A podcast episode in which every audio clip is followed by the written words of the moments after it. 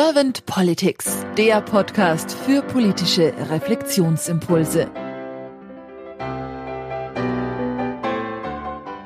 Herzlich willkommen zu einem neuen Podcast von Servant Politics. Ich spreche heute mit Annette Wiedemann. Mein Name ist Claudia Lutschewitz. Guten Morgen, Annette.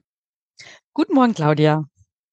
Schön, dass ich da sein darf. Ja, wunderbar, dass du gleich zugesagt hast bei der Einladung. Ich danke dir sehr dafür und ich bin jetzt mal sehr gespannt auf deine Antworten. Doch vorher möchte ich dich gerne etwas vorstellen, liebe Annette. Annette, du hast Politikwissenschaften unter anderem studiert, denn du hast auch Amerikanistik und Geschichte studiert. Du bist als Kommunikationsstrategin, Zukünftedenkerin und Transformationsbegleiterin unterwegs. Und was ich jetzt im Vorgespräch erfahren habe von dir, ist, dass dein Herz sehr für die Zukünfte schlägt. Deswegen agierst und handelst du zum Beispiel in LinkedIn auch unter dem Hashtag Zukünfte gestalten, was ich sehr ansprechend finde. Und du hast einen Satz gesagt, der hat mich tief bewegt, und zwar Kollaboration, um eine gemeinsame Zukunftsvision zu gestalten und zu realisieren. Und du hast auch einen Satz von Victor Hugo auf deinem LinkedIn-Profil, der mich wiederum auch sehr angesprochen hat. Und zwar geht der wie folgt. Ein Traum ist unerlässlich, wenn man die Zukunft gestalten will. Und da bin ich jetzt mal sehr gespannt auf deine Antworten zu meinen Fragen zum Thema Politik der Zukunft. Wahrscheinlich würdest du sagen Politik der Zukünfte. Kann man drüber reden, ja. Kann man drüber reden. Gut. Annette, wenn du keine erste Frage an mich hast, dann würde ich einfach starten. Gerne.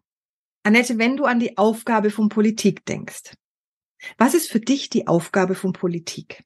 Also für mich schafft Politik den Rahmen, in dem wir uns als Gesellschaft bewegen. Und, ähm, und gleichzeitig ist Politik auch der Rahmen, der es uns ermöglicht, uns als Gesellschaft zu organisieren. Also diese, diese beiden Aspekte der Aktion, aber auch gleichzeitig Meinungen, ähm, Wünsche, Ideen sammeln und eben ähm, daraus etwas zu bauen, was dann diesen Rahmen der Gesellschaft darstellt. Das ist eine ziemlich gewaltige und verantwortungsvolle Aufgabe, wie ich finde, für mich aus zwei Gründen. Zum einen schafft ja Politik eben nicht nur den Rahmen für die jeweilige Wählerschaft, sondern eigentlich für die gesamte Gesellschaft. Und das ist gerade etwas, was ich schwierig finde aktuell.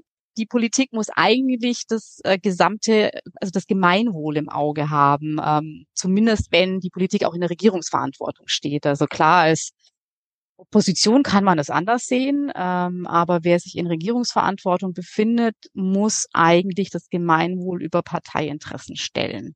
Der zweite Punkt, weswegen das eine wirklich gewaltige Aufgabe ist, ist, dass Politik eben nicht nur unsere Gegenwart gestaltet, sondern ähm, sich also um, um akute Herausforderungen kümmert, von denen wir ja wirklich genug haben.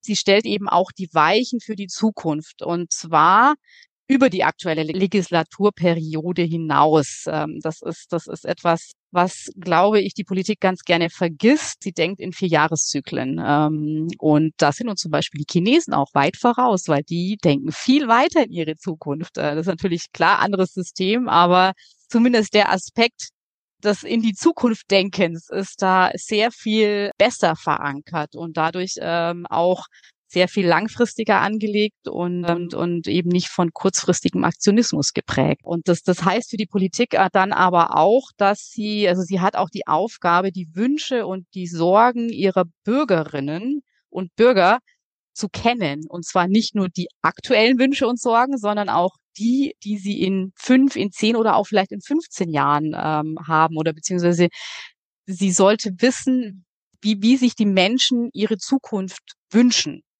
Ähm, und, und das ist, ähm, das ist etwas, was auch aus meiner Sicht aktuell zu kurz kommt. Ähm, also da wird sehr viel einfach in der Gegenwart gemacht und diskutiert. Da hast du jetzt schon schön auf meine zweite Frage übergeleitet. Du sagst jetzt, aktuell wird viel in der Gegenwart agiert. Das heißt, wie nimmst du die Politik sonst noch weiter wahr? aus meiner, also ich bin ja eben Kommunikationsstrategin, ähm, also gelernte Kommunikatorin und äh, habe deswegen ein besonderes Auge auf auf die Kommunikation und äh, mit jeder Bildschlagzeile denke ich mir dann wieder, oh mein Gott, die sollten ganz, ganz dringend Kommunikation lernen. Für mich wird die aktuelle Politik äh, geprägt von einem Kommunikationsnotstand. Politik kommuniziert mit den Bürgerinnen und Bürgern wie Unternehmen im letzten Jahrtausend. Also es wird nur das vermeintlich Allernötigste gesagt und auch nur dann, wenn es nicht anders geht. Wenn wir über die Kommunikationskultur im Teampolitik sprechen, dann ist es nochmal was ganz was anderes. Also das, da brauchen wir gar nicht anfangen. Also jedes, äh, diese Kommunikationskultur in jedem Team, ähm, wer, wer will da arbeiten? Also dieser Kommunikationsnotstand, den ich nenne, ähm, ja, führt zu, zu zwei Dingen. Zum einen zu viel Unverständnis tatsächlich auf Seiten der, der Bürgerinnen und Bürger.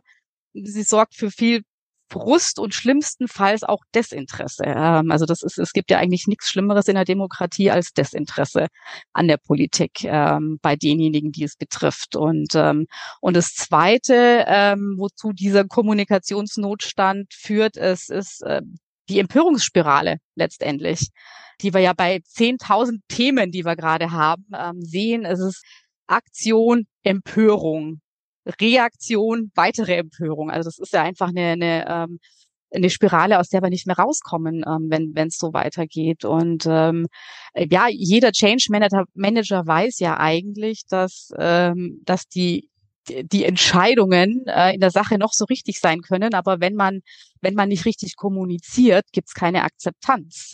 Das ist einfach, äh, wenn wir als als Gesellschaft uns weiter positiv entwickeln wollen, ähm, dann brauchen wir eine breite Akzeptanzbasis. Ähm, und das ist äh, also die, die Politik, die, die wirkt auf der einen Seite ähm, sehr arrogant ähm, und klientel statt gemeinwohlorientiert.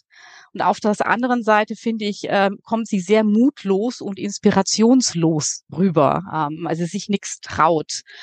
Da lässt sich die Politik von den vermeintlichen Wählermeinungen treiben. Also das ist, das ist ja, das ist ja auch noch so eine Wahrnehmungsgeschichte, ähm, dass Politiker, Politikerinnen ähm, sich ja auch oft äh, von ja Meinungsforschungsinstituten leiten lassen ähm, oder auch von einer Bild von Schlagzeilen ähm, und nicht gelernt haben oder verlernt haben, ähm, tiefer zu schauen äh, zu gucken, was ist das wirkliche Problem oder ähm, was sind die wirklichen Gedanken, die, sich dahinter verbergen. Dieses äh, Getriebensein äh, führt zu, zu der unguten Auswirkung, dass wir einfach die Symptome bekämpfen, aber nicht die wirklichen Ursachen angehen. Und das, ja, das ist das Schlimme. Und also wir gestalten ja mit jeder Entscheidung in der Gegenwart auch gleichzeitig die Zukunft. Und da ist genau dieser Aktionismus einfach völlig fehl am Platz. Und da kommen wir dann jetzt zum eigentlichen Problem, weil, weil Zukunft ist was, was nicht, also was der Mensch eigentlich nicht kann. Ich habe ja im Vorgespräch jetzt auch schon erzählt, äh, wir sind euro neurologisch gar nicht in der Lage, weiter als zwei bis drei Jahre in die Zukunft zu denken. Also wir haben noch nicht mal eine empathische Verbindung zu unserem eigenen Ich in zehn Jahren. Das ist so, als wenn man über eine fremde Person nachdenkt. Deswegen ist auch die HR-Frage eigentlich völlig für die Katze. Wo sehen Sie sich in zehn Jahren?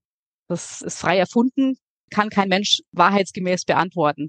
Wenn du jetzt nochmal so an die Politik der Zukunft denkst, du hast jetzt schon genannt, diese klare, transparente Kommunikation, die du momentan nicht wahrnimmst, also wo du sagst, es fehlt gerade etwas in der Politik. Das, daraus höre ich so ein bisschen, dass du dir das auch wünschst für die Politik der Zukunft, dass die Kommunikation sich ändert, dass man vielleicht auch transparenter ist, dass man auch ehrlicher miteinander umgeht. So habe ich das so rausgehört, dass man eben gemeinsam die Zukunft auch wirklich gestaltet und sich vielen vielleicht erstmal bewusster wird, was in der Zukunft passiert, wenn wir in der Gegenwart das und das einfach weitermachen. So habe ich das verstanden. Was hast du denn sonst noch so für Wünsche für die Politik der Zukünfte?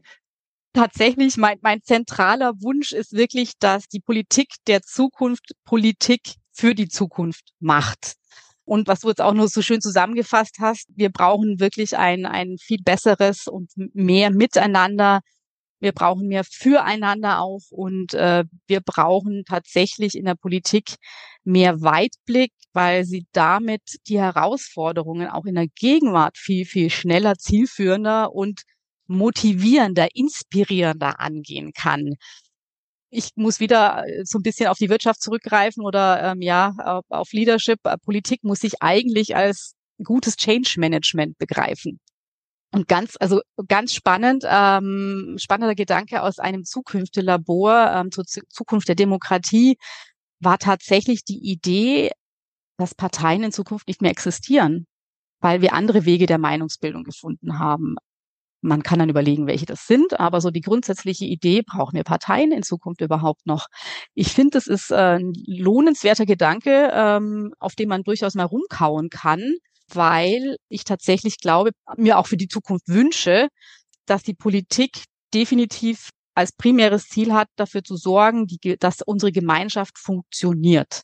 Das heißt, Politik muss inklusiv sein und nicht exklusiv, was ja in dieser Parteienstruktur einfach schon schon ähm, angelegt ist letztendlich. Ähm, und da ist zum Beispiel so eine Idee, was wäre, wenn wir ein Bild für die Zukunft Deutschlands entwickeln, ähm, in der sich möglichst alle Menschen wiederfinden. Also und wir meine ich da tatsächlich dann die Politik mit eben Kollaboration, hast du so schön gesagt vorher, ähm, die Politik mit ihren Wählerinnen und Wählern, mit Jugendlichen, mit Kindern, mit, mit allen, die in unserer Gemeinschaft leben, zusammen ein, ein Bild der Zukunft äh, von Deutschlands entwickeln.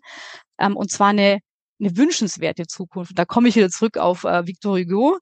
Also ich finde es einfach die, die Idee so faszinierend, wenn man gemeinsam, eine gemeinsame Vision entwickelt, dann ist es so viel leichter, darauf hinzuarbeiten und und ähm, es macht das Zusammenleben und das Zusammenerarbeiten von ähm, Lösungen für Herausforderungen in der Gegenwart so viel einfacher und das ist so ja also das ist so so ein ein Punkt ähm, und ich sage auch wünschenswerte Zukunft also tatsächlich ist sie wahrscheinlich vermutlich nein aber das muss sie nicht und das kann sie auch gar nicht. Denn es gibt nicht die eine Zukunft, sondern es gibt so viele verschiedene Zukünfte, wie es Menschen in Deutschland gibt. Ähm, also das, das, das geht gar nicht. Ähm, ja, also man, man kann feststellen, wenn man sich äh, mal in so einer in, in so einer Gruppe zusammenfindet, die über eine Zukunftsvision ähm, diskutiert, sie entwickelt und dann feststellt, wie, wie, welche Integrationskraft ähm, so ein, so ein zukünftiger Dialog ähm, haben kann. Also das ist, ähm, das ist sehr, sehr inspirierend und ähm, es, weil, weil es einfach, sobald man über Wünsche spricht, fällt die Wertung weg. Man kann nicht dagegen sein. Warum soll ich denn gegen den Wunsch eines anderen Menschen sein für die Zukunft? Ähm, das, das geht gar nicht sobald man eben in dieser, in dieser Wunschdiskussion ist, ähm, kann man oder stellt man dann fest, ähm, wie viele Gemeinsamkeiten es tatsächlich gibt. Und darauf lässt sich einfach, ähm, ja, das, das ist, das ist für mich der Stoff, aus der dann die Zukunftsvision gebaut wird. Ähm, und wenn wir jetzt mal ganz konkret reingehen, was hat das für Auswirkungen? Also wie, wie funktioniert dann Politik vielleicht in der, in der Zukunft? Das eine ist, was ich gerade schon gesagt hatte, ähm, dass, dass man mit einer Zukunftsvision natürlich die Bevölkerung hinter sich hat. Man, man hat, also man hat allein schon im Prozess, in diesem Aushandlungsprozess ja so viel hoffentlich Begeisterung geweckt, ähm, weil jeder sich einbringen kann ähm, und und sich auch in dieser Zukunftsvision dann dann wiederfindet. Ähm, also sprich, wir wir wissen, warum Entscheidungen getroffen werden wir wissen, in welche, in welche Richtung wir vielleicht auch noch innovativer sein müssen, in welche wir forschen müssen. Ähm, ähm, also so ein, eine Zukunftsvision ähm, bietet ja auch die viel zitierte Planungssicherheit für die Wirtschaft, ähm, weil natürlich weiß ich jetzt nicht, was in fünf Jahren, in zehn Jahren, äh, wie dann die die ähm, die Gesetzeslage zum Beispiel ist. Ähm, ähm, so wie Politik mo momentan funktioniert, ähm, ist, es, ist es tatsächlich schwierig, längerfristige Investitionen zu tätigen ähm, oder auch persönlich längerfristig zu planen. Aber wenn man weiß, wie dieses Bild aussieht, dann, dann wird eine Entscheidung für oder gegen eine Idee einfach daraufhin abgeklopft, zahlt sie auf die Vision ein? Wenn ja, super, go for it. Und wenn sie nicht einzahlt, weg damit. Das ist, also da, da hat man, da hat man dann einfach eine super gute Entscheidungsgrundlage. Ähm, und das Charmante für die Politik ist dann auch, dass sie nicht jede Entscheidung rechtfertigen muss. Ähm, also oder wieder, wieder neu also die Kommunikation wird viel einfacher, wenn man einfach mal diese, dieses, dieses eine Zukunftsbild hat und dann sagt, okay, das sind jetzt unterschiedliche Vorschläge. Welche dieser Vorschläge sorgt dafür, dass wir, dass, dass wir das Ziel am schnellsten erreichen und am besten erreichen. Und, ähm, und das ist, macht es einfach viel einfacher. Schneller, zielführender Und man hat einfach viel, viel weniger Gegenwind von Haus aus, weil wenn man selber an etwas mitarbeitet, kann man schlecht dagegen sein. Jetzt hast du das Wort Zukunftsbilder reingebracht. Das ist, finde ich, eine wunderbare Überleitung zu meiner nächsten Frage. Stell dir mal vor, du wärst Bundeskanzlerin geworden und du könntest an diesem Zukunftsbild tatsächlich mitgestalten. Du könntest es farblich mit kreieren, du könntest deine Innovation mit einbringen, deine Kreativität für die Zukünfte und du hättest ein Team um dich herum, das auch tatsächlich ähnlich ja, tickt wie du, dessen Herz auch für die Zukünfte schlägt, für die Kollaboration, für die Zukunftsgestaltung. Deswegen meine Frage an dich, wenn du so mit deinem Team jetzt gleich in Medias Res gehen könntest, was wären denn so, sagen wir mal, zwei bis drei deiner Fokusthemen oder auch Herzensthemen, je nachdem, wie du es nennen möchtest, die du mit deinem Team gleich zu Anfang anstoßen möchtest und würdest? Ich würde als allererstes in die Zukunft investieren und das heißt in die Bildung. Junge Menschen haben die meiste Zukunft vor sich. Wir, wir sollten dafür sorgen, dass sie bestmöglich darauf vorbereitet sind, letztendlich, also diese Zukunft äh, auch zu gestalten. Und das heißt für mich, ähm, also es gibt ja den Begriff der, der Zukunft der Bildung, ähm, also so wie man, wie man sich digital bilden kann, also Digital Literacy ähm, oder auch einfach das Lesen und Schreiben lernen.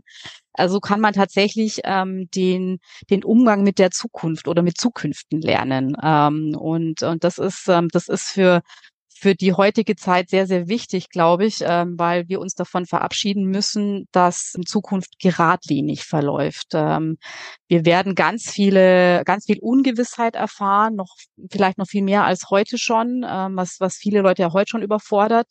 Ähm, und, und wir müssen als, als Personen in der Lage sein, mit dieser Ungewissheit umzugehen.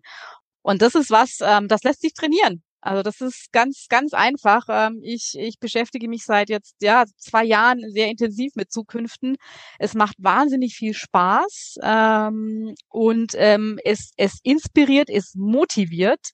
Und was gibt es Besseres, als junge Menschen zu haben, die, die positiv in die Zukunft blicken und sie aktiv gestalten wollen? Das ist ja genau das, was, was wir wollen für mich ist tatsächlich sind die beiden Themen äh, Mobilitätswende und Energiewende einfach äh, wahnsinnig zentral ähm, für für unsere Zukunft und wie wir ja auch wie wir leben letztendlich. Also das ist ähm, da hängen so viele so viele Themen dran. Ähm, an der Mobilitätswende hängt äh, zum einen nicht nur das Klima dran, sondern da hängt auch daran, wie wir als Stadt-Land-Gemeinschaft funktionieren zum Beispiel. Also was für was mir sehr am Herzen liegt. Ich komme aus dem Allgäu, wohne in München jetzt, bin, bin absolut äh, begeisterte Großstädterin, aber ähm, schätze das Land genauso und ähm, und und das ist das ist für mich so ein so ein Punkt. Ähm, da kann man, da kann man natürlich auf der Klimaseite viel erreichen, aber das, da geht es auch um die Gemeinschaft ähm, und wie, wie wir als Gemeinschaft äh, voneinander profitieren können. Und was, was ich schon festgestellt habe, ist, dass die, die, ähm, die Sorgen der einen ähm, sich wunderbar mit den Stärken der anderen ver verknüpfen lassen, ähm, wenn man eben in Gemeinschaft denkt und, äh, und eben in Kollaboration denkt. Und äh, das lässt sich, das lässt sich beim, beim Thema Mobilitätswende, glaube ich, sehr, sehr gut ähm, darstellen. Und gut, die Energiewende ist letztendlich, ähm, das ist auch ein Zukunftsthema. Also das ist so, ähm, fossile Energien sind endlich war, warum nicht, nicht alle, alle Macht darauf verwenden, die Infrastruktur zu bauen, die es braucht, damit wir künftig billigen Strom haben. Das sind jetzt so die, die zwei Riesenthemen gewesen. Und jetzt noch mal ein ganz, ganz kleines Thema, das mir sehr, sehr am Herzen liegt, ist tatsächlich Altersarmut bei Frauen. Also das ist ja auch ein, an, da muss man an unterschiedlichen Stellstrauben drehen. Ähm, das ist zum einen die, die Steuergesetzgebung, dann aber auch Thema ähm, Teilhabe.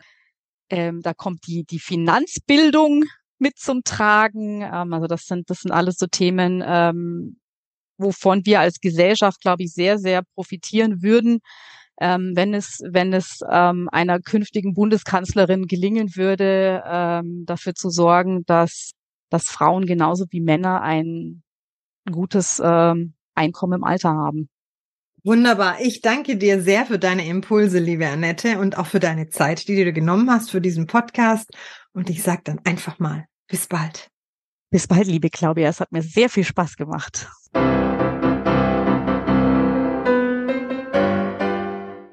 Servant Politics gibt's auf Spotify, Apple Podcasts und überall, wo es Podcasts gibt. Abonniert uns gerne und hinterlasst uns eine Bewertung. Servant Politics, der Podcast für politische Reflexionsimpulse.